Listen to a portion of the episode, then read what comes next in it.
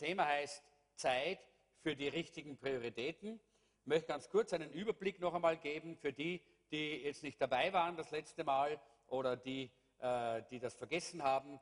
Möchte, äh, möchte ich ganz kurz einen Überblick geben über dieses, diese Aktion oder über dieses Projekt. Äh, mach mit beim Gutenstein Wunder.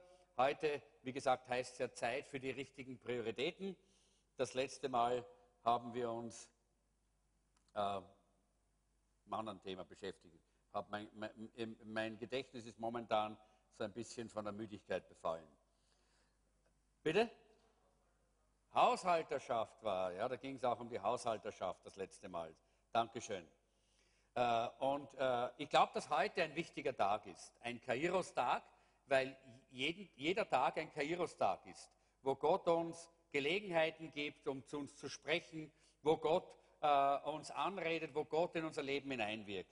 Und ich möchte, äh, dass wir uns auch immer wieder klar werden, dass Gott uns auch einen Traum gegeben hat und eine Vision als Gemeinde, äh, wo Gutenstein und unser Haus in Gutenstein auch einen wichtigen Teil, ein wichtiger Teil davon ist, eine wichtige Rolle dabei spielt. Und deshalb haben wir uns ja auch als Pastorenteam entschieden, dass wir gesagt haben, wir möchten gerne, dass wir gemeinsam als ganze Gemeinde alle neun, äh, alle neun äh, äh, Gottesdienste, also die Congregations, die fünf Congregations und die ethnischen Gruppen, äh, die dazugehören, wir möchten gerne, dass wir in einem Jahr Gutenstein vollkommen abbezahlt haben und dass damit auch dann äh, hier diese Freiheit da ist, dass dieses Haus ein noch größerer Segen wird, als es bisher war. Die Jeanette liefert mir jetzt dann gleich mal ein, paar, äh, ein, äh, ein, Blatt mit ein paar, äh, ein paar Zahlen, die sie heute Vormittag gehört hat bei der Besprechung. Die wollte ich mir aufschreiben, habe das aber auch vergessen. Seht ihr, so geht es uns manchmal. Äh, lass uns mal äh, Haggai, den Propheten Haggai aufschlagen, wenn ihr dieses. Ich brauche das aber nur auf den Zettel. Schreiben wir es auf den Zettel. Nein, ich brauche das nicht. Ich fahre später. Ich kann nicht so viel liegen haben. Ich weiß nicht wohin. Danke. Okay, geht schon. Irgendwo finde ich es dann da. Oder sonst rufe ich dann die Jeanette auf, dann wird sie es uns vorlesen. Äh, schlagt mal den Propheten Haggai auf. Dieses ist ein kleines Buch mit nur zwei Kapiteln. Und äh, bevor wir das noch einmal lesen, möchte ich fragen, gibt es jemanden heute hier, der sagt, ich habe in Gutenstein etwas Besonderes erlebt, mir ist äh, Gott in Gutenstein besonders begegnet und ich möchte gerne kurz was darüber sagen. Ich möchte ein Zeugnis geben. Ja? Äh, jemand, der noch nicht vorne war und noch kein Zeugnis über Gutenstein gegeben hat. Ja? Wo ist da jemand? Das letzte Mal haben einige schon äh, in, äh, über, von Gutenstein Zeugnis gegeben, aber ich möchte mal noch eine Gelegenheit geben. Na, habt den Mut, kommt. Bitte? Genau, ja. Ja, willst du ein Zeugnis darüber geben, ganz kurz? Komm nach vorne, nimmst das Mikrofon äh, von der Jeanette und dann kannst du das, kannst hier ganz kurz äh, weitergeben.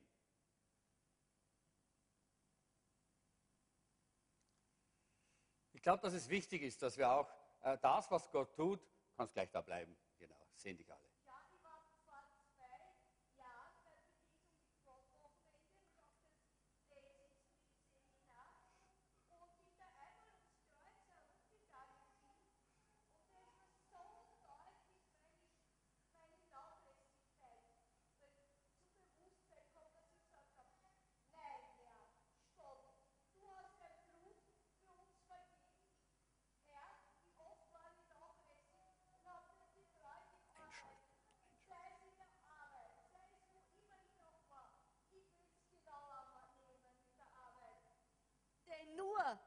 Im Kleinen treu bleibt, der kann auch Großes bekommen. Amen. Jawohl, danke schön. Gut. Ich möchte auch noch ein Zeugnis geben. Also ich war ja schon länger in, also in Gutenstein und habe auch gedient bei Begegnung mit Gott Wochenenden. Und wir waren zweimal, glaube ich, in anderen Häusern, bevor wir Gutenstein hatten. Und das war nicht schlecht. Aber es war immer so ein bisschen ein, ein also viel stärkerer geistlicher Kampf. Und seit wir Gutenstein haben, also da erleben wir auch die Freiheit. Also auch wenn wir dienen, also mir geht es zumindest so, äh, auch als Mitarbeiter, da, man spürt wirklich, dass, dass es leichter ist, dass wir leichter durchdringen. Ähm, wenn in der Küche gedient wird, jetzt kennen wir schon die Küchengeräte und alles. Also es ist alles sehr, sehr familiär für uns. Und es ist ganz wichtig, dieses Haus, dass wir dass es wirklich unseres ist, dass wir da unsere Kämpfe äh, kämpfen können, dass wir da für die Freiheit beten können und dass Menschen wirklich Gott begegnen können. Mhm, da kommt wer. Steht schon wer an. Ja, also vor fast einem Jahr war ich beim Begegnen mit Gott Wochenende und dort habe ich eigentlich ähm, voll die Befreiung bekommen von, von Süchten und es war auch ein großer Meilenstein einfach für mein, für mein ganzes Leben, aber auch für mein geistiges Leben einfach. Und da ist danach eigentlich so richtig dann nochmal ähm, Durchbruch passiert, weil eben da auch für ganz viele Menschen für, für Freiheit gebetet haben und einfach für die Veränderung in mir. Und mhm. das merke ich immer mehr. Halleluja, wunderbar. Gut, Dankeschön. Letzte.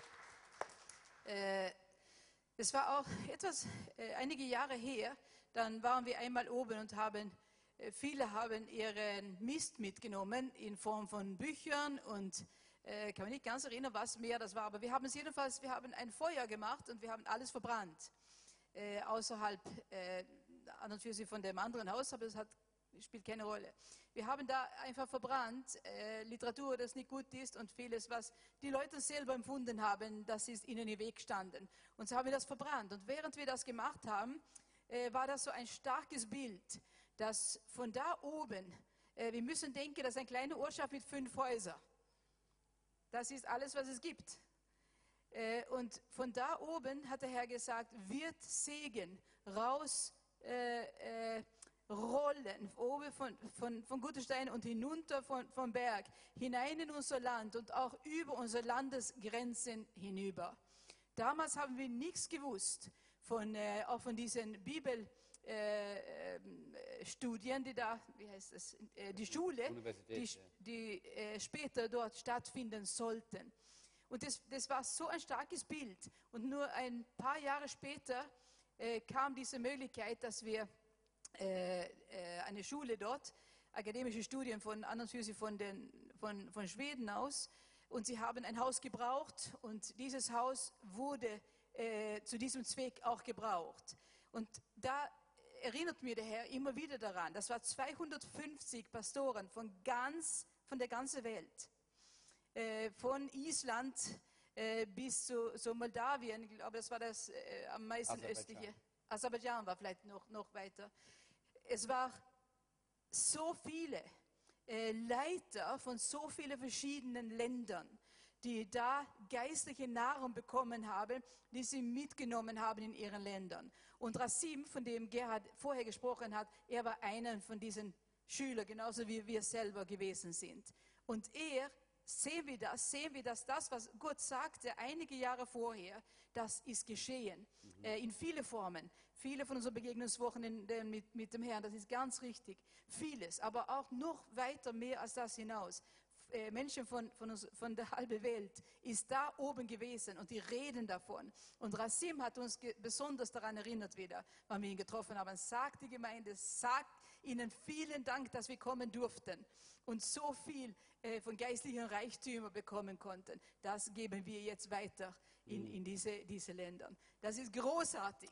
Äh, äh, Gutenstein mit fünf Häusern ist bekannt in der halben Welt. Ist das nicht was Besonderes. Und das Jawohl. kann nur der Herr tun. Amen. Nur der Herr. Amen. Gut, Dankeschön. Es war mir einfach wichtig, dass wir ein paar so Berichte haben, damit wir wissen, wir sprechen hier nicht von irgendetwas Untergeordneten oder Nebensächlichen, sondern etwas Wichtigem. Und ich glaube, dass es auch Gott wichtig ist. Und deshalb haben wir ja auch diese Aktion oder diese, äh, dieses Projekt jetzt auch hier angegangen. Und wenn wir in den Propheten Haggai hineinschauen, dann sehen wir, dass auch da in, äh, diesem, äh, in dieser Zeit es um, eine, um, den, um einen Bau gegangen ist, um ein Haus, nämlich um den Tempel Gottes. Und wenn wir äh, uns jetzt um dieses Gutenstein-Wunder-Projekt äh, hier äh, immer wieder und immer wieder scharen und darüber reden, dann geht es nicht nur um Geld, sondern es geht hier darum, dass wir die Verlorenen erreichen können, weil nur dann, wenn Menschen gerettet werden, befreit werden, gereinigt werden, erfüllt werden mit dem Heiligen Geist, nur dann werden auch wirklich wieder Menschen erreicht mit dem Evangelium. Und genau das geschieht dort. Und dafür haben wir auch dieses Haus von Gott bekommen.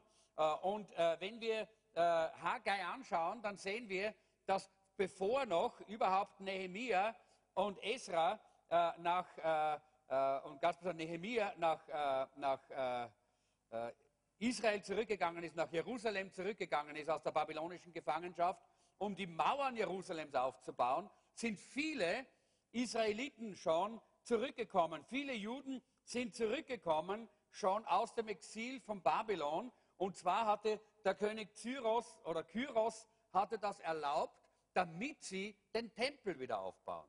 Er hatte eine ganz klare Zielsetzung für sie gehabt. Er hat sie wieder zurückgeschickt, er hat sie freigegeben aus der Gefangenschaft, damit sie den Tempel wieder aufbauen können. Äh, und sie haben auch angefangen äh, mit, diesem, äh, mit, mit, diesem, mit dieser Arbeit. Am Anfang waren sie voller Begeisterung und sie haben begeistert angefangen und sie haben das Fundament gelegt und sie haben gebaut und sie haben miteinander zusammengearbeitet, aber dann kamen gewisse Widerstände. Die Samaritaner waren nicht ganz so einverstanden, dass dort in Jerusalem wieder etwas geschieht. Und gleich kam mal ein bisschen Angst hinein in die Leute und nachdem das sich ausgebreitet hatte und so ein bisschen eine furchtsame Atmosphäre entstanden ist, hat man mehr und mehr und mehr nachgelassen in diesem Enthusiasmus, in dieser Begeisterung, in dieser Hingabe für das Werk Gottes, für das Reich Gottes. Und sie haben äh, mehr und mehr sich um sich selber gekümmert. Und sie haben sich mehr um ihre persönlichen Dinge gekümmert, als um das Haus Gottes, um das Werk Gottes. Die nächsten 14 Jahre hatten sie nicht mehr am Tempel gearbeitet, nachdem diese äh, Widerstände und diese Enttäuschungen und diese Entmutigungen da waren, haben sie 14 Jahre Stillstand gehabt äh, im, im Bau des Reiches Gottes, im Bau des Tempels Gottes. Und das ist eigentlich ein, ein, ein ziemlich schlimmes äh, äh, äh, Beispiel für das, was geschehen kann im Leben eines Christen, für das, was geschehen kann im Leben einer Gemeinde, für das, was geschehen kann auch in unserer Zeit. Und deshalb ist es wichtig, dass wir verstehen, Gott hat dann hier äh, Propheten gesandt. Er hat mehrere Propheten gesandt in der damaligen Zeit, die alle diese Botschaften gehabt haben, come on, wacht auf, komm, steht auf, kommt, wacht auf aber nur einer, und das ist genau dieser Haggai, durfte erleben, dass er zu den Herzen der Leute durchgedrungen ist und dass sich was verändert hat und dass es zu einer Erneuerung gekommen ist.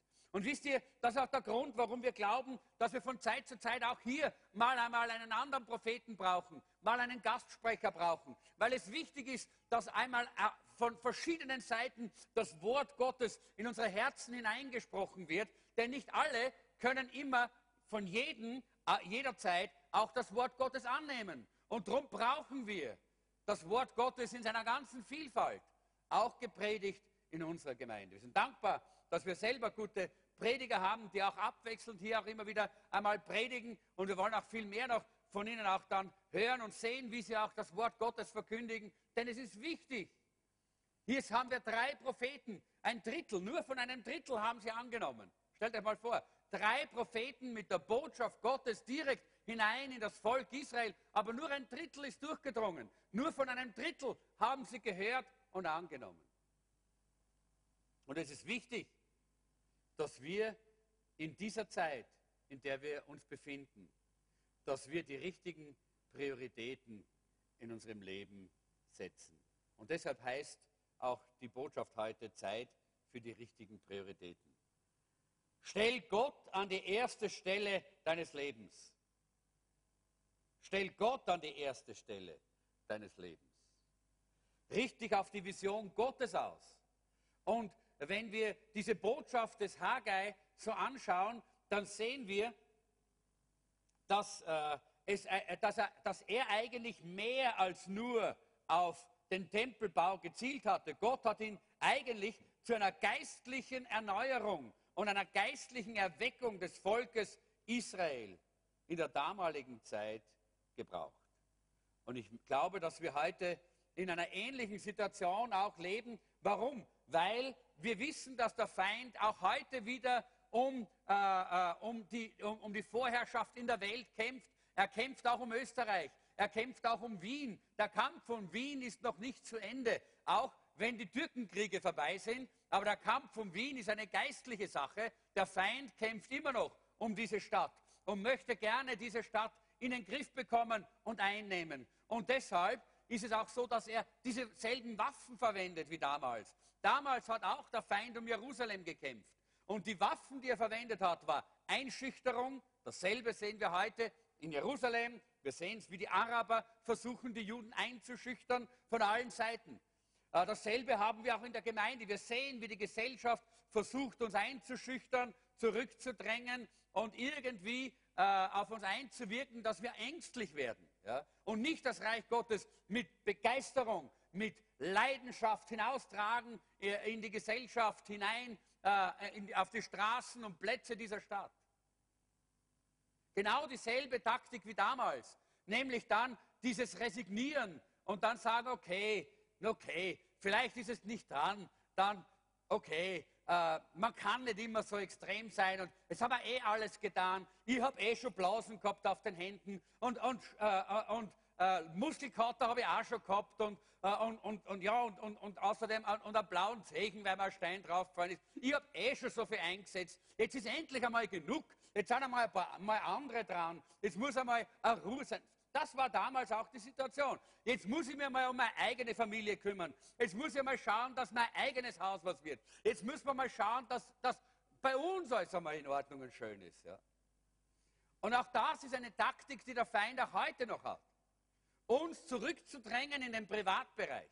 Uns äh, dorthin zu führen, dass wir unser eigenes so groß und so wichtig sehen, dass wir vergessen, dass wir eigentlich gerettet sind um diese Welt zu retten. Dass wir eigentlich gerettet sind und freigesetzt sind, dass wir das Reich Gottes bauen in dieser Welt. Damit das Reich Gottes vorangeht und das Reich Gottes sich ausbreiten kann in dieser Welt. Dafür sind wir gerettet. Dafür, dafür hat Gott uns herausgeholt aus dem Schlamm und aus der Dunkelheit. Und es ist wichtig, dass wir das nicht vergessen. Und darum wollen wir uns auch immer wieder daran erinnern. Und darum gibt es auch Propheten, die dann immer wieder unbequem sind und uns das immer wieder und immer wieder sagen, obwohl wir lieber gerne zu Hause in der Gemütlichkeit herumsitzen. Was sagt hier äh, der äh, Prophet Haggai? Und lass uns einige Verse lesen aus dem Buch Haggai. Und ich lese mal aus dem Buch Haggai äh, den äh, zweiten Vers aus dem, ersten, aus dem ersten Kapitel. Und da heißt es, im Auftrag des Herrn sollte Haggai verkünden. So spricht der Herr, der allmächtige Gott. Dieses Volk behauptet, die Zeit ist noch nicht gekommen, den Tempel des Herrn wieder aufzubauen. Im Auftrag des Herrn sollte Haggai verkünden, so spricht der Herr, der allmächtige Gott. So spricht der Herr, der allmächtige Gott. Es waren nicht seine Worte. Es war nicht er, der das äh, in erster Linie hier verkündigte. Äh, er war nur, er war nur das, äh, das Werkzeug. Es war der Auftrag des lebendigen Gottes, es war das Wort des lebendigen Gottes. Und ich möchte auch hier äh, weiter, weiterlesen. Im Vers äh, 4 heißt es dann, aber eure Zeit ist da, dass ihr in getäfelten Häusern wohnt und dieses Haus muss wüst stehen.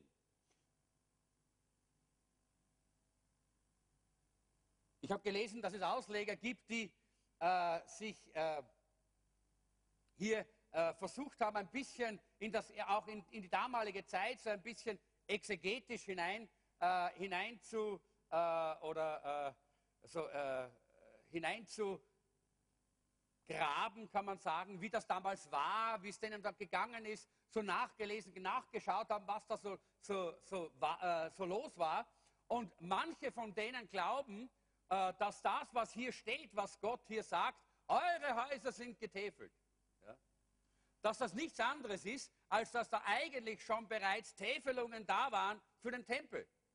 Aber nachdem man nicht mehr weitergebaut hat am Tempel, hat man sich diese Täfelungen genommen und hat sie in einen eigenen Häusern schön angebracht und hat schöne getäfelte Häuser gehabt. Und das, was eigentlich dazu da war, dass das Haus Gottes wunderbar wird und gebaut wird, das hat man für sich selber, für seine eigenen Bedürfnisse, für seinen, seine eigene Freude, für sich selber verwendet und konsumiert. Und das ist auch ein Angriff des Feindes. So möchte der Feind immer und immer und immer und immer wieder kommen, dass er sagt, na ja, und so schlimm ist es ja nicht, kannst du ja, äh, das kannst, kannst du ja ein bisschen für dich gebrauchen. Auch wenn Gott gesagt hat, gib es, gib es jetzt in die Gemeinde oder gib es jetzt dem Reich Gottes. Komm, äh, setz jetzt deine Zeit ein für das Reich Gottes. Setz jetzt deine Kraft ein für das Reich Gottes.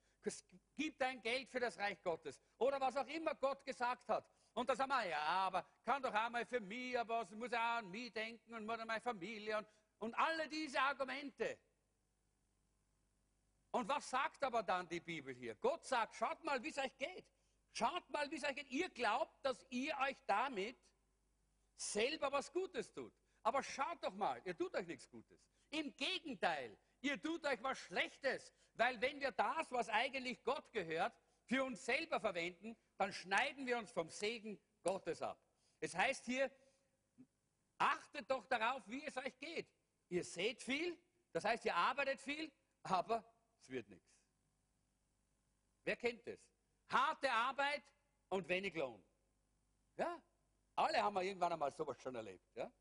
Und das ist dann, wenn nicht der Segen Gottes auf unserer Arbeit liegt. So möchte der Feind uns immer wieder und immer wieder blockieren. Und dann arbeitet man noch härter. Ja? Und es bleibt nicht viel. Und das sagt, hier, das sagt ja Gott hier. Er sagt, schaut mal, wie es euch geht. Schaut mal, wie es euch geht.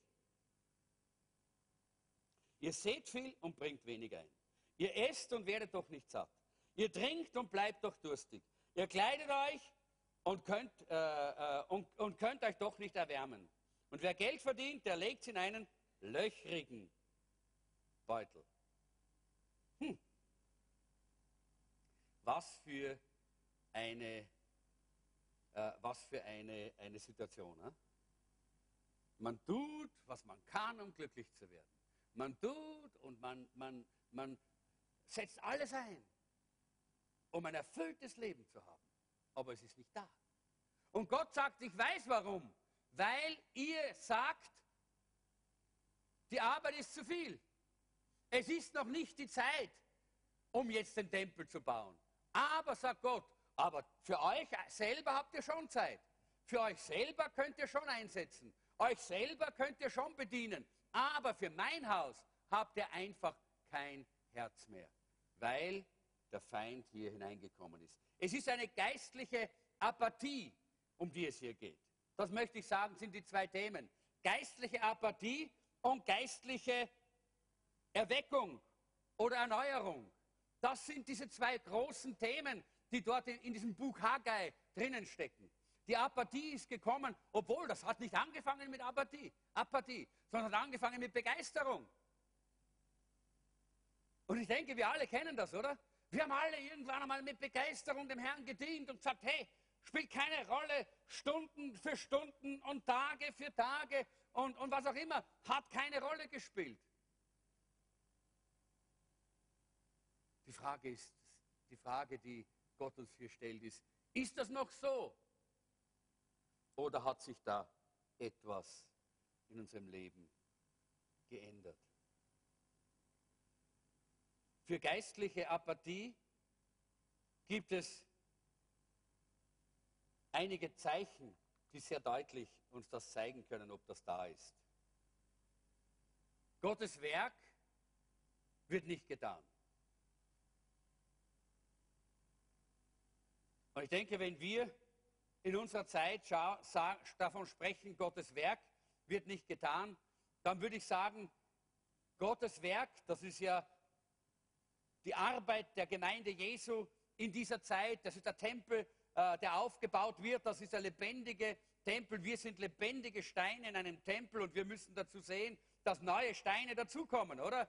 Dass immer wieder neue Steine hereinkommen und hinzugetan werden, damit der Tempel mehr und mehr herrlich aufgebaut wird. Das ist ja, was Gott tun möchte durch uns. Aber wenn wir das nicht mehr haben, dann, äh, wenn das nicht mehr bei uns da ist, wenn wir keine Tempelbauer mehr sind in unserer Zeit, wo wir die Stimme Gottes hören, der sagt, baut mein Haus. Auch hier in Wien, auch hier in Österreich, auch hier im VCC Jesus Zentrum. Dann bedeutet das, dass wir nicht mehr Hand anlegen, dort wo es notwendig ist.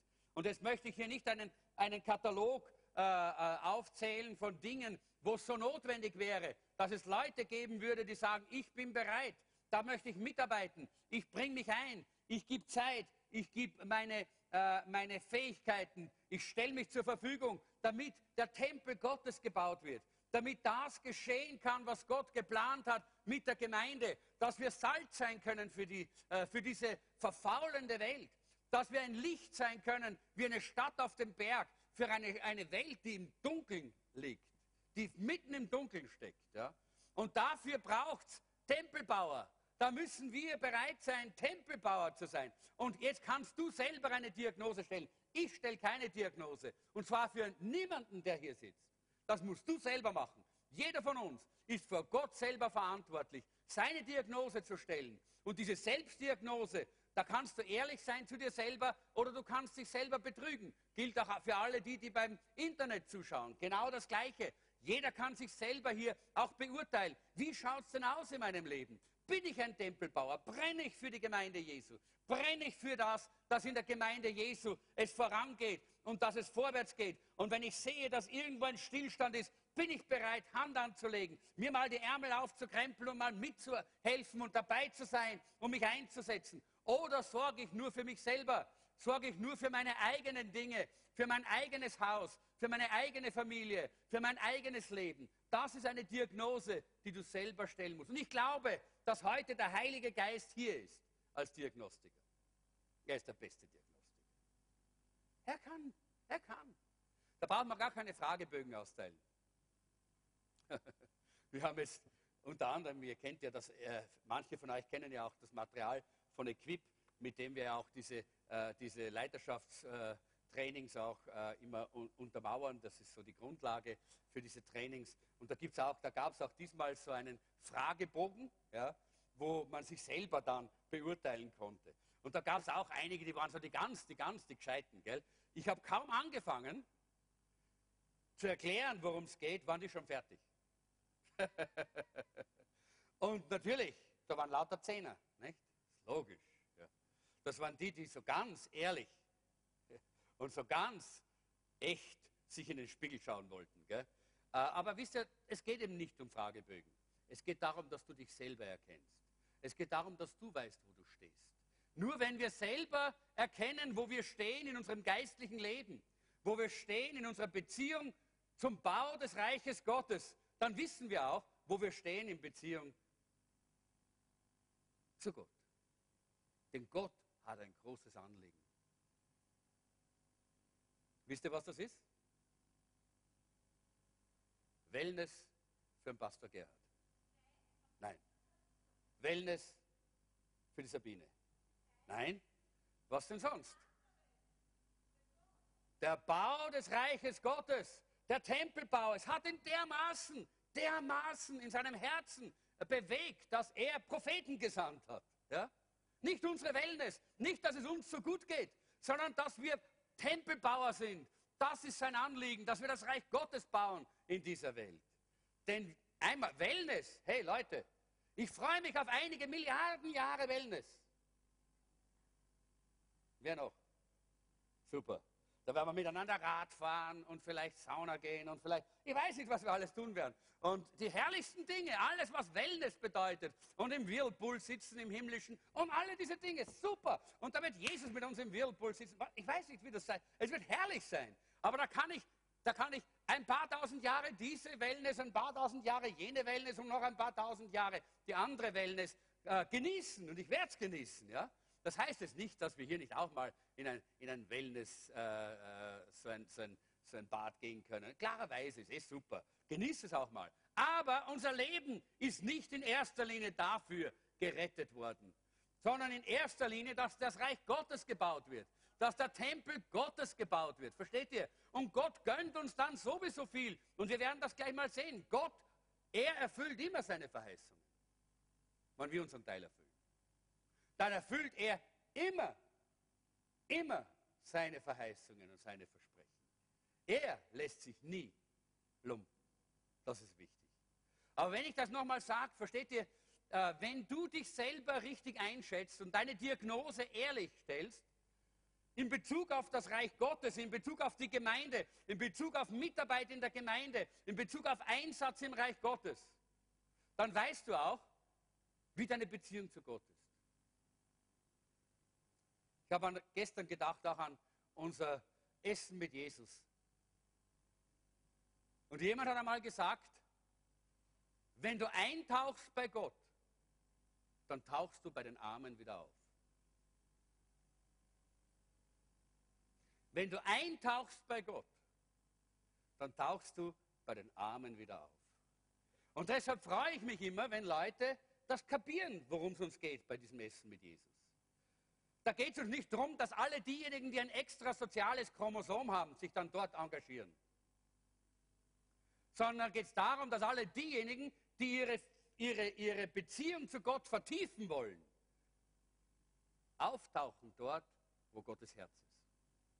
Gott hat immer die Schwachen, immer die, die Einsamen, immer die, die niemanden haben. Die hat er immer geliebt. Für die, hat er, für die ist er immer da gewesen. Das hat, hat auch Jesus immer getan. Und deshalb, wie gesagt, die Diagnose musst du selber stellen. Ich gebe dir nur ein paar Werkzeuge und Hinweise, wie du die Diagnose stellen kannst. Also das Erste ist, dass Gottes Werk einfach vermieden wird. Man geht ihm aus dem Weg, weil man hört, hey, am Dienstag brauchen wir Leute, die mitarbeiten. Das hört man nicht. Ah, und ich bin eh so beschäftigt. Ah. So, brauchen es andere. Oder sonst irgendwas. Immer ständig, ständig aus dem Weg geräumt. Ständig überhört man das. Ständig. Nie will man dabei sein oder nur ganz selten. Das ist ein, ein Zeichen für geistliche Apathie. Das zweite Zeichen für geistliche Apathie ist, dass man zufrieden ist mit einem Leben, so wie man es hat, mit dem Status quo. Naja, ich bin eh gerettet, geh nicht in die Hölle, bin eh zufrieden, dass ich mal mit Jesus bin, lese eh die Bibel und beten du ja zwei Minuten am Tag. Hoffentlich betet jeder zwei Minuten am Tag. Ist nicht einmal ganz sicher. Bin nicht ganz sicher, ob das jeder tut. Aber schaut ihr, diese Zufriedenheit, diese, Zufrieden, diese Selbstzufriedenheit, die hier herauskommt aus dieser Aussage im, im Haggai 1, 2, äh, Vers 2, die Zeit ist noch nicht da, dass man das Herrenhaus baut. Ah, später mal, kennt ihr das? Später mal, ich habe das letztes Mal gesagt. Gell? Könnt ihr euch erinnern an die Geschichte, die ich letztes Mal erzählt habe hier? Die Geschichte von den 500 Pferden und den 500, nicht? Ja? Und den zwei Schweinen? Okay. Ja, ich bin sicher, ich bin sicher, jeder von euch hat sich fest vorgenommen, wenn ich einmal mehr Zeit habe, wenn ich einmal so viel verdiene, dass ich Teilzeit arbeiten kann, dann werde ich meine Zeit auch in der Gemeinde einsetzen. Jeder von euch hat sich das schon vorgenommen. Jeder von euch hat gesagt, ja, wenn ich einmal mehr Kraft habe, ja, wenn, wir, wenn, wir das einmal, wenn ich all das geschafft habe, was ich schaffen muss, ja, dann werde ich mich mit der, in der Gemeinde einsetzen. Aber jetzt, momentan, bin ich eben hier und da bin ich zufrieden, dass ich das machen kann, was ich tue. Und Zufriedenheit ist ein typisches Beispiel. Zufriedenheit ist ein typisches Beispiel für geistliche Apathie. Und äh, ich kann jetzt nicht alle Bibelstellen lesen, ich habe hier 5. Mose 8, 11 bis 14 stehen. Da heißt es, äh, na, lesen wir es doch. Ich glaube, es ist sehr wichtig. 5. Mose 8, 8 11 bis 14. Da heißt es, so hüte dich nur davor, nun davor, den Herrn, deinen Gott, zu vergessen, sodass du seine Gebote und seine Gesetze und Rechte, die, du, die, die, die ich dir heute gebiete, nicht hältst. Wenn du nun gegessen hast und satt bist und schöne Häuser erbaust und darin wohnst und deine Rinder und Schafe und Silber und Gold und alles, was du hast, sich mehrt. Wohlstand, Österreich, Wien, unsere Gesellschaft. Dann hüte dich, dass dein Herz sich nicht überhebt und du den Herrn, deinen Gott, vergisst, der dich aus Ägyptenland geführt hat, aus der Knechtschaft. Haben, wir müssen unser Herz einfach behüten davor.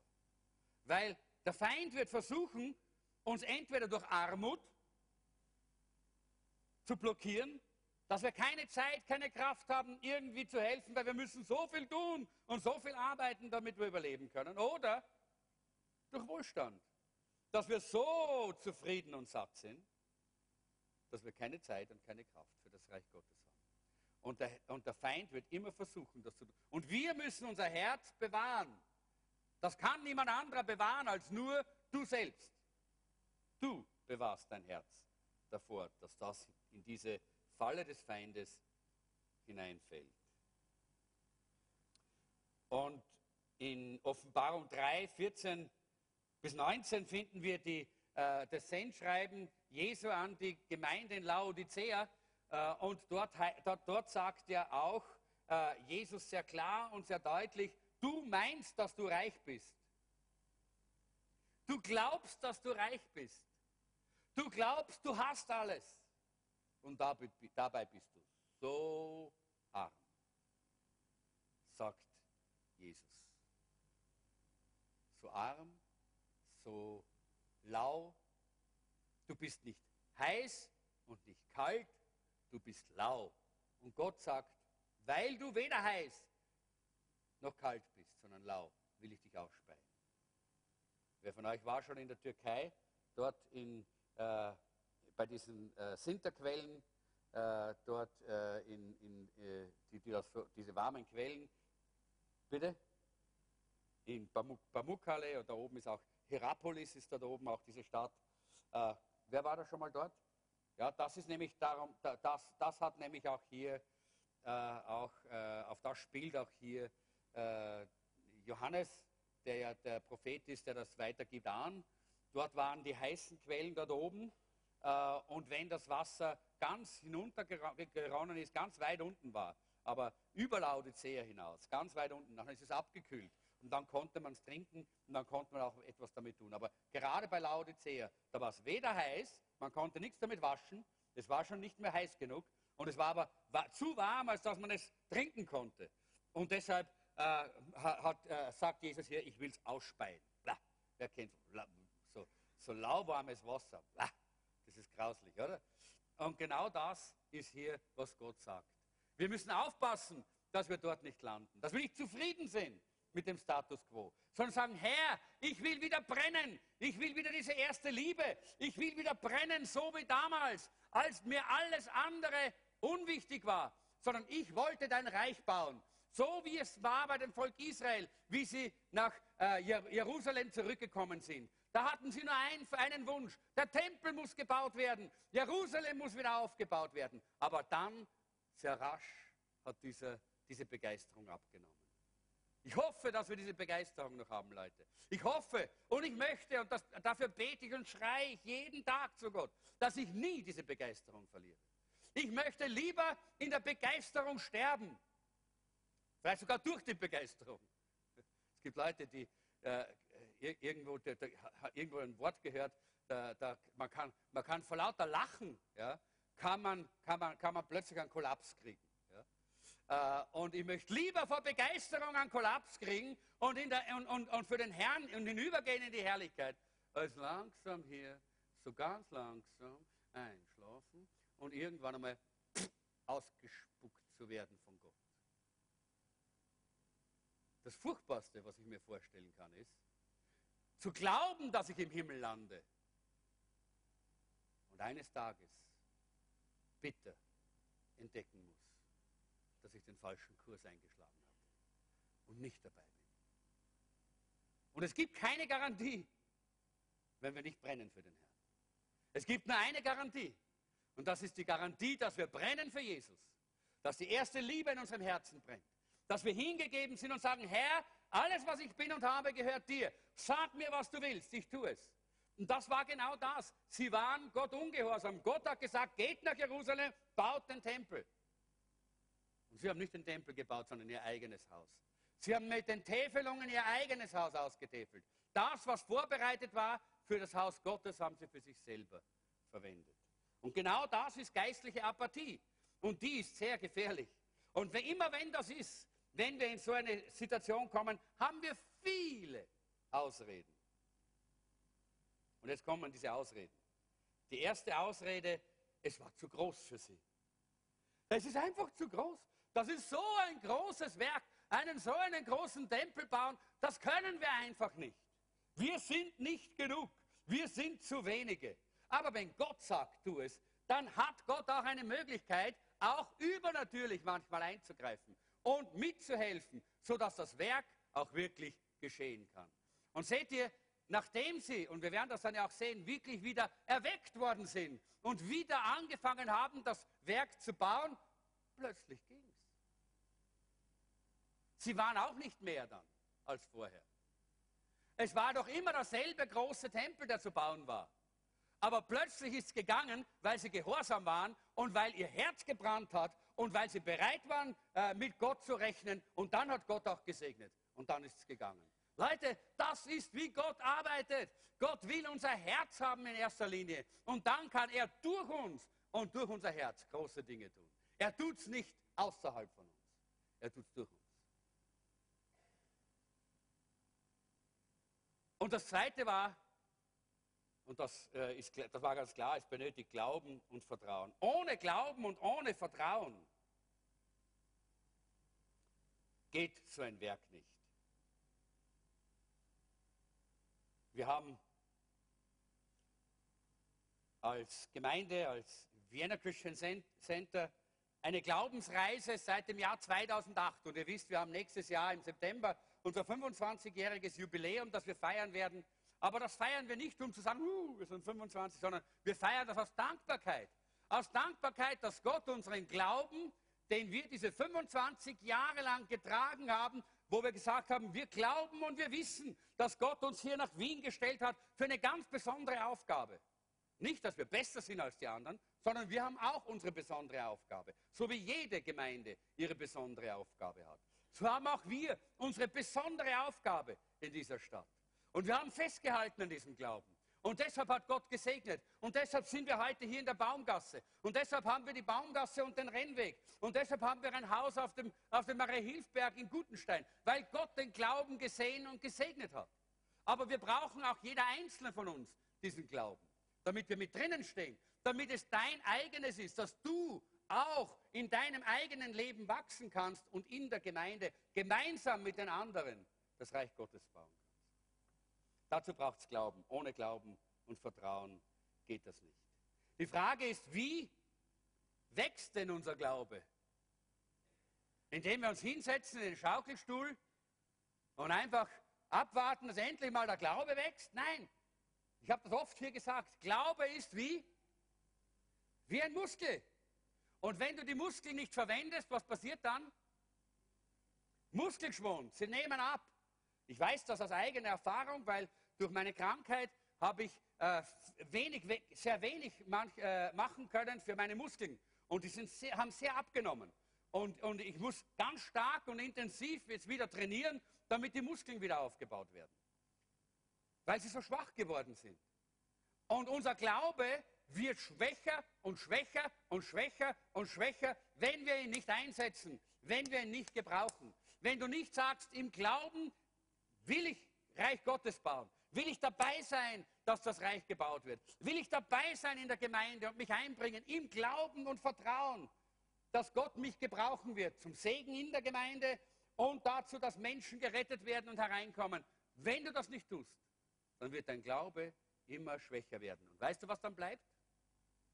Dann wirst du noch in aller Gemütlichkeit am Samstag in den Gottesdienst kommen, wirst hoffen, dass der Pastor nicht so lange predigt, wie er es normalerweise tut, damit du rasch unten im Café bist und dann ein bisschen plaudern kannst und ein bisschen Gaude hast und wieder nach Hause fahren kannst und sagen kannst, ich habe meine Christenpflicht erfüllt, ich war in der Gemeinde, ich war im Gottesdienst. Leute, das ist, was überbleibt, wenn wir den Glauben nicht praktizieren. Aber wenn wir den Glauben praktizieren, dann glaube ich, ich glaube das, dass Gott uns berufen hat als Gemeinde, eine Gemeinde des Übernatürlichen zu sein. Eine Gemeinde zu sein, in der Menschen gerettet werden, in der Menschen geheilt werden, wo das Übernatürliche natürlich wird. Wo es ganz normal wird, dass Gott sich offenbart und mitten in, im Gottesdienst jemand geheilt wird, jemand befreit wird von irgendeiner Gebundenheit, einer Sucht, in der er steckt, wo jemand einfach Gott so erlebt, dass sein Leben erneuert wird, dass, äh, dass Ehen geheilt werden, Familien äh, in Ordnung kommen, dass wunderbare Dinge geschehen. Ich glaube, dass das eigentlich unsere Berufung ist. Aber dazu braucht es deinen Glauben. Dazu ist mein Glaube viel zu klein. Ich habe den Glauben, wenn ich irgendwo hingehe und wenn ich, ein, ein, wenn ich eine, äh, ein, in einer Veranstaltung predige und Gott mich dorthin gesandt hat, dann, dann habe ich den Glauben, dass durch meine, meinen Dienst dort großartige Dinge geschehen. Und sie geschehen auch. Ich sehe das immer wieder. Menschen werden geheilt und Menschen werden befreit und Menschen werden gerettet. Das ist die Berufung, die ich habe. Aber als Gemeinde müssen wir gemeinsam unseren Glauben zusammentun und gemeinsam das Reich Gottes bauen, indem wir den Glauben praktizieren, indem wir im Glauben leben. Und dadurch können wir äh, im Glauben wachsen. Und das ist ganz, ganz wichtig. Da, da ist jeder von uns herausgefordert. Jeder von uns. Drittens, Gottes Antwort. Gottes Antwort hier war, es ist mein Werk. In Haggai 2, Vers 4, da heißt es, aber nun, Zerubabel, sei getrost, spricht der Herr, sei getrost, Jeschua, du Sohn Jozadaks, du hohe Priester, sei getrost, alles Volk im Lande, spricht der Herr. Und arbeitet, denn ich bin mit euch, spricht der Herr. Gott sagt nicht, seid getrost und setzt euch in den Liegestuhl in die Sonne. Er sagt, nein, seid getrost und arbeitet. Praktiziert euren Glauben. Seid gehorsam dem Reden und Wort Gottes. Wenn er sagt, baut mein Haus, baut mein Haus, dann sei gehorsam. Und ich bin mit euch, sagt Gott. Weil er damit sich identifiziert. Er identifiziert sich mit diesem, äh, mit diesem Werk. Äh, Sorge Nummer zwei. Die Mittel sind zu wenige. In äh, Vers 6, da heißt es, ihr seht viel und bringt wenig ein, ihr esst und werdet doch nicht satt, ihr trinkt und bleibt doch durstig, ihr kleidet euch und könnt euch doch nicht erwärmen.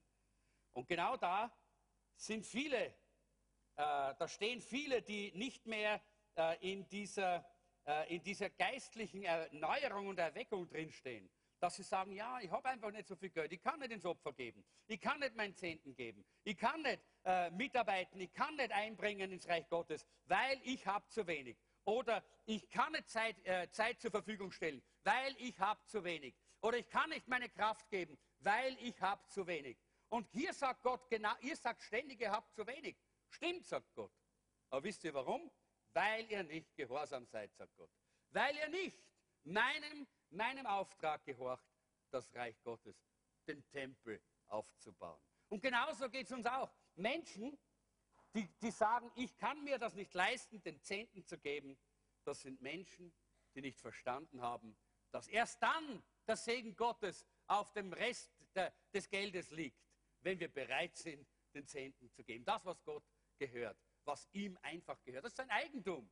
Und wenn wir ihm sein Eigentum geben und er sagt, im Maleachi, das hat ja heute äh, äh, schon Pastor Martin gelesen, äh, dass, wenn er, da sagt er, prüft mich, ob ich nicht die Fenster des Himmels öffne und den Segen über euch ausgieße. Und bringt, aber bringt den Zehnten in voller Höhe in mein Kornhaus. Und es ist so wichtig, dass wir das verstehen. Gottes Antwort ist, er sagt, es ist mein Werk, seid gehorsam und ich segne euch. Seid gehorsam und ich segne euch. Und äh, dann wird Gott auch mit uns zusammenarbeiten. In dieser Sorge Nummer zwei, da heißt es erstens, die Mittel sind zu gering, haben sie gesagt. Habe ich schon, äh, habe ich äh, gerade erklärt, warum. Aber Gottes Antwort ist, ich bin mit euch und ich segne euch und dann sind die Mittel nicht mehr zu gering. Dann habt ihr genügend. Dann genügt es auch für, diese, äh, für das, was ich euch aufgetragen habe. Und darum geht es ja auch in dieser Aktion, wenn wir äh, nicht in dieser äh, geistlichen Apathie drinstecken, sondern wenn wir zurückkommen wollen, zu dieser geistlichen äh, Dynamik, geistliche Erweckung, dann gilt es auch, dass wir dort, wo Gott uns als Gemeinde und als Leiterschaft der Gemeinde Dinge gezeigt hat, die er tun möchte, dass wir alle gemeinsam daran teilnehmen. Dass wir alle ein Teil sind. Dass wir sagen, ja Herr, ich will mitmachen, ich will gehorsam sein, ich will mich einbringen. Und darum geht es hier. Es geht hier darum, dass wir bereit sind, auch einmal ein Opfer zu bringen. Damals, die Israeliten mussten ein Opfer bringen. Es war nicht leicht, dort den Tempel zu bauen. Und sie haben den Auftrag Gottes gehabt und trotzdem haben sie Nein gesagt. Leicht war es nicht, aber es ist immer den Einsatz wert. Wenn wir unseren Einsatz bringen, dann wird Gott uns vielfach segnen. An dem Sonntag, wo wir Celebration haben, da werden wir die Gelegenheit geben, dass jeder eine, ein Versprechen abgeben kann, wie viel er geben möchte. Und ich habe das letzte Mal gesagt, wir können entweder nach unseren Möglichkeiten geben oder auf Gott vertrauen und über die Möglichkeiten geben. Und ich sage euch einmal, wie man geben kann nach seinen Möglichkeiten und damit würde trotzdem Gutenstein abbezahlt werden. Heute ist es ausgerechnet worden in, unser, äh, in unserem äh, Leiterschaftsmeeting äh, und da steht es irgendwo da drin, steht das, wenn ich es irgendwo lesen kann, ich weiß noch nicht genau. Moment, da glaube ich, jawohl, genau. Wenn jeder, jeder unserer äh, Leute in der Gemeinde im Vienna, Vienna Christian Center im Jahr 166 Euro gibt, dann ist Gutenstein abbezahlt. Das bedeutet 45 Cent am Tag oder 3,20 Euro in der Woche. Ein Cappuccino, äh? geht sich das aus? Na, der kostet 3,50 glaube ich. Gell? Da müssen wir schon ein bisschen mehr geben. Ja? Versteht ihr? Das sind aber noch unsere Möglichkeiten. Wer von euch kann sich nie einen Kaffee leisten? Jeder kann sich einen Kaffee leisten. Also, wenn wir nur nach den Möglichkeiten geben, jeder nach seinen Möglichkeiten, dann haben wir in einem Jahr dieses Projekt, das Gott uns aufs Herz gelegt hat, mit Freude, mit Jubel und mit Sieg abgeschlossen. Dann sagt er, ja, sind ja die Kinder auch dabei. Ja, ja, und wir können den Kindern auch lernen, dass sie dabei sein können, mit Wundern zu rechnen. Und ich glaube, dass manchmal für Kinder das auch möglich ist, vielleicht drei Euro in der Woche, wenn sie zehn Euro in der Woche als Taschengeld bekommen, oder ich weiß nicht, wie viel sie bekommen, aber einen Teil davon auch zur Seite zu legen. Und mitzumachen. Warum? Weil auch die Kinder sollen es sehen, dass Gott sie segnet. Auch unsere Kinder sollen gesegnet sein von Gott, oder? Und gesegnet werden sie dann, wenn sie bereit sind zu geben, wenn sie bereit sind, auch das zu tun, was Gott sagt, kommt und baut mein Haus. Wenn wir Gottes Reich gemeinsam bauen. Also jeder, jeder kann geben. Und die Frage, was wir und wie viel wir geben, das sollten wir einfach vor Gott einmal bewegen. Und ich möchte euch ermutigen, dass ihr das tut dass ihr sagt, okay, ich weiß, das ist so einfach, es braucht nur 166 Euro pro, äh, äh, pro äh, Mitglied oder pro, äh, pro Besucher in, unserem, in unserer Versammlung, dann haben wir Gutenstein abbezahlt und es, es gehört uns und wir haben diese große Freiheit äh, für die Zukunft auch Gutenstein auch wirklich haben zu können. Äh, aber vielleicht gibt es einige, die das nicht tun, aus welchem Grund auch immer, weil es gibt auch immer solche, die nicht gehorsam sind oder nicht äh, Gott geben wollen oder nicht sich einbringen wollen und nicht, äh, nicht mitarbeiten wollen. Also, okay, Herr, wie viel darf ich geben? Der Ostersu hat gesagt, er möchte gerne ein Zeugnis geben zu diesem Thema. Und vielleicht könntest du gerade jetzt kommen äh, und uns hier dieses Zeugnis geben. Äh, vielleicht kann man ihm äh, das Mikrofon geben, bevor wir dann hier das abschließen. Ein sehr tolles Zeugnis. Ich glaube, dass es wichtig ist, dass wir verstehen, dass wir aus unserer Komfortzone heraustreten müssen. Dass wir es lernen müssen, ja, wir können einfach nur nach unseren Möglichkeiten geben. Aber das ist etwas, was wenig Glauben braucht. Wir sollten lernen, über unsere Möglichkeiten geben. Wenn wir hören auf Gott und gehorsam sind, wird Gott uns herausfordern, über unsere Möglichkeiten zu geben. Und dann wird er uns aber auch was? über, unsere, äh, über unser Verstehen, über unser, unser Denken hinaus wieder uns segnen. Das wieder tun. Okay? Bitte. Uh, ich möchte uh, in Nigeria, als ich mein Leben Jesus Christus gegeben habe, war ich so gesegnet, dass ich in eine lebendige Gemeinde gekommen bin. Und 1991 hat die Gemeinde entschieden, ein Bauprojekt zu machen. Und es wurde dann Spende eingesammelt. Und es war eine Glaubensspende. Wie jeder durfte schreiben, wie viel er geben wollte für das Projekt. Und ich habe die Empfindung gehabt, dass ich etwas Großartiges geben musste, sollte. Nicht, weil ich mich verherrlichen wollte, weil einfach der Drang war, dass ich, ich, hab, ich war Jungchrist, ich habe nicht gleich gewusst, was, warum dieser Drang. Da habe ich dann als einen sechsmonatigen Lohn aufgeschrieben, das will ich hergeben, das in drei Monaten. Weil es war eine, eine Projekt, die in drei Monaten ver, ver, äh, in, wir sollten einfach unsere Versprechen in drei, drei Monaten äh, äh, äh, erfüllen. Und somit habe ich dann aufgeschrieben, so viel Geld will ich in drei Monaten hergeben. Aber das bedeutet, wenn ich diese Geld hier gebe in ich muss meinen Lohn nicht verwenden. Ich muss alles aus das komplette Lohn für sechs Monate, sechs Monate hier geben. Und somit war ich in einer Situation, wo ich gewusst habe, jetzt muss ich mir wirklich etwas tun. Ich musste Herr bitten. Ich, ich weiß nicht, was ich machen sollte. Und zwei Tage vor diesem Ablauf der Frist habe ich mal noch kein Geld gehabt, um diese Erfüllung, diese Versprechen zu erfüllen.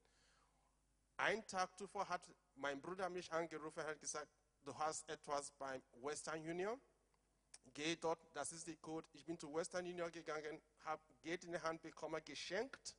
Ich habe es gewechselt und es war genau das, was ich versprochen habe, dass ich geben wollte. Genau am letzten Tag habe ich es gegeben und zuvor im Jahr 91 habe ich mich äh, für Studium in Österreich eine Zulassung beworben. Es wurde abgelehnt, gleich im Jahr 91. Ich mag diese Versprechung habe ich im Jahr 98 gemacht.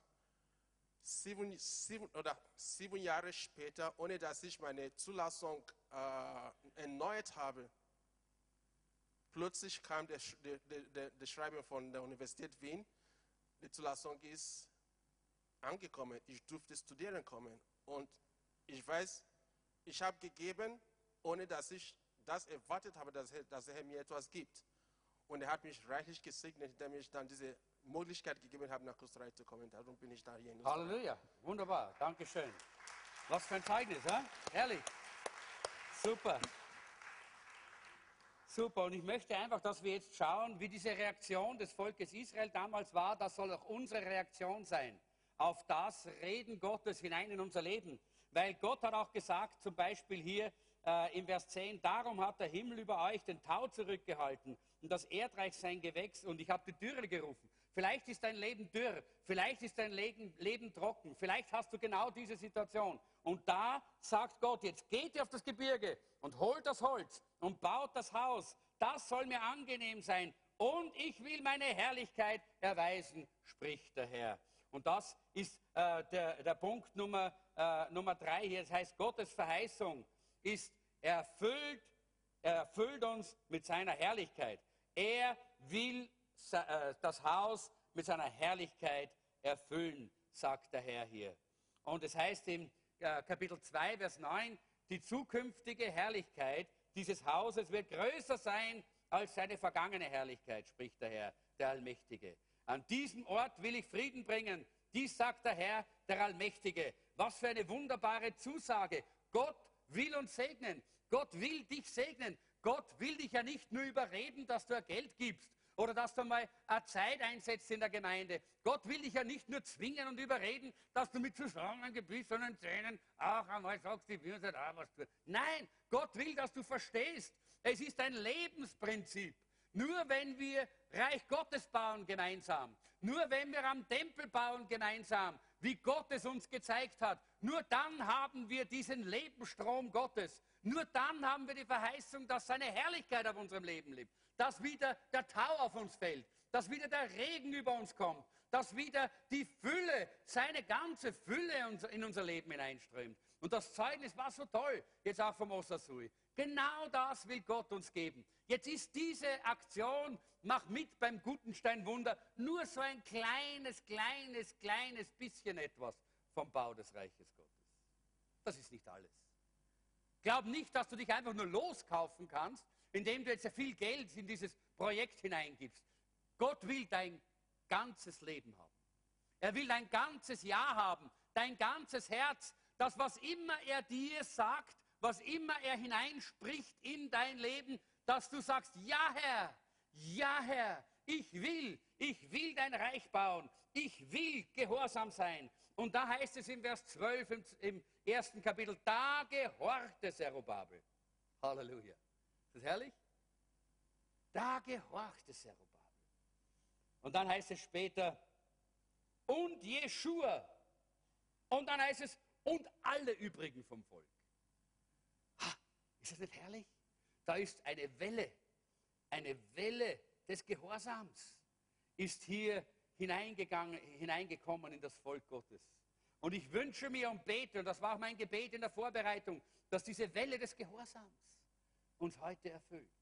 Es geht nicht um, ob du 1000 Euro gibst oder diese 166 Euro oder ob du, ob du 5 Euro gibst. Es geht nicht darum. Es geht in dieser ganzen Aktion, das ist nur ein Teil von dem Ganzen. Unser Leben, unser Leben muss dem Bau des Reiches gewidmet sein. Unser Herz muss brennen dafür.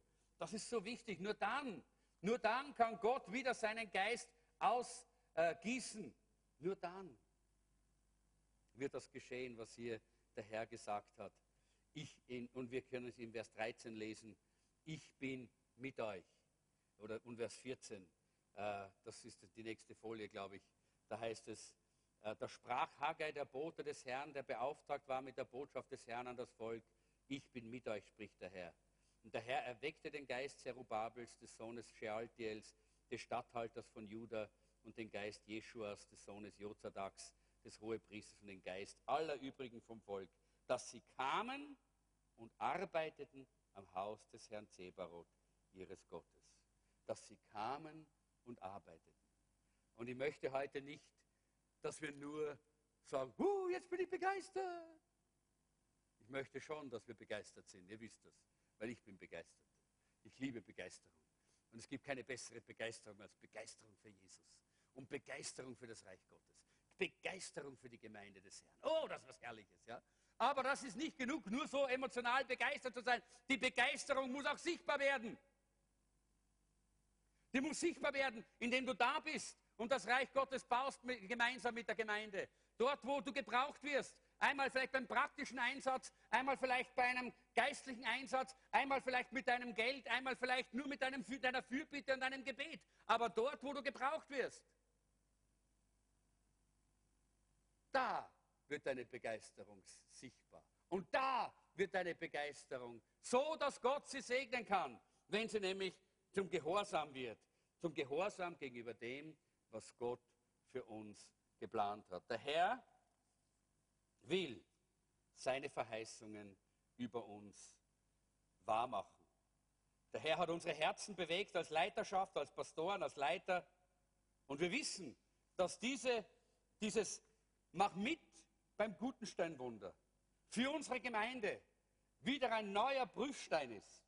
Ob wir eine Gemeinde sind, die in die geistliche Apathie rutscht oder eine Gemeinde, die in die geistliche Erneuerung hineingeht, in die geistliche Erweckung. Und die Frage, die ich dir stellen möchte, ist, was hast du vor? Wie viele Steine möchtest du denn in der nächsten Zeit hineinbringen in diese Baustelle? Wann redest du mit deinen Nachbarn über Jesus? Wann lädst du deine Schulkameraden ein? Wann und wo bist du bereit, auch wieder Steine zu gewinnen für den Bau des Reiches Gottes? Ich glaube, das ist auch einer von diesen Schlüsseln, die wir hier brauchen, um die Herrlichkeit Gottes wiederzusehen. Weil wir glauben, dass das ein, eine Zeit ist, eine Kairos-Zeit für uns Deshalb laden wir euch alle ein. Deshalb laden wir jeden ein, dabei zu sein. Und darum Haggai 2, 6 bis 7, die geistliche Erneuerung, mit der möchte ich schließen. Da heißt es, denn so spricht der Herr, der Allmächtige. In Kürze werde ich den Himmel und die Erde noch einmal erschüttern, sodass Meere und Festland beben werden. Die Völker werde ich aufrütteln und die Schätze aller Nationen werden kommen. Ich werde dieses Haus mit Herrlichkeit erfüllen, spricht der Herr, der Allmächtige. Lass uns gemeinsam aufstehen. Der Herr wird gewaltige, wunderbare Dinge tun. Er wird. Die Frage ist, wirst du dabei sein? Wirst du auch ein Teil davon sein? Oder wirst du ein Zuschauer von der Ferne sein? Ich möchte jetzt, dass wir den Abendmahltisch bitte zur Mitte bringen, wenn es geht, dass wir dann zum Abend, wir wollen gemeinsam jetzt das Abendmahl miteinander feiern. Und ich glaube, dass das Abendmahl so eine wunderbare Zeit ist, um Gott eine Antwort zu geben. Wann und wo sollten wir besser verstehen, dass Gehorsam ein Segen ist, als wenn wir sehen, wie Jesus, Philippa Kapitel 2, Vers 5, Gehorsam war. Und es heißt dort, äh, jeder Einzelne sei gesinnt, wie Jesus Christus auch war. Der bereit war, die Herrlichkeit im Himmel zu verlassen und Mensch zu werden und gehorsam zu sein. Und gehorsam zu sein bis zum Tod am Kreuz. Aber dann heißt es im Jesaja, und dann hat Gott ihm viele zur Beute gegeben. Tausende, Millionen, ich hoffe Milliarden werden einmal im Himmel Jesus loben und preisen, weil er gehorsam war und die Erlösung für uns erworben hat. Und wenn wir jetzt zum Abendmahl gehen, dann ist es eine Einladung, innerlich zu sagen, ich will geistliche Erneuerung. Ich will diesen Schritt des Gehorsams. Ich will Ja sagen. Ich will Ja sagen. Und ich glaube, dass Gott auch Heilung geben möchte. Und bevor wir dann jetzt ganz hineingehen äh, äh, zum Abendmahl, möchte ich nochmal beten, weil ich glaube, dass es wichtig ist, dass jeder von uns das auch wirklich innerlich jetzt verinnerlicht und mitnehmen kann. Lass uns einfach ganz kurz still werden zum Gebet. Herr, ich möchte dir danken, dass du uns berufen hast, dein Haus zu bauen. Dass du uns gerufen hast, Mitarbeiter zu sein in deinem Reich. Ich verstehe es noch immer nicht, weil ich weiß, was ich für eine Niete bin, Herr. Aber ich danke dir, dass du mich gerufen hast und du willst nicht in erster Linie, dass ich vollkommen bin, sondern dass ich gehorsam bin. Und heute sage ich ja. Ich sage ja, Herr, und leg dir mein Leben hin. Gebrauche mich, wie immer du willst. Und ich bete jetzt für jeden Einzelnen hier, dass wir es alle verstanden haben, worum es hier wirklich geht. Es geht darum, dass unser Leben wieder geistlich erneuert wird, dass wir wieder brennen für Jesus, brennen fürs Reich Gottes, brennen für die Verlorenen, brennen für dich, Herr. Komm her. Komm her. Heiliger Geist, komm. Heiliger Geist, komm. Ich kann das nicht ausdrücken.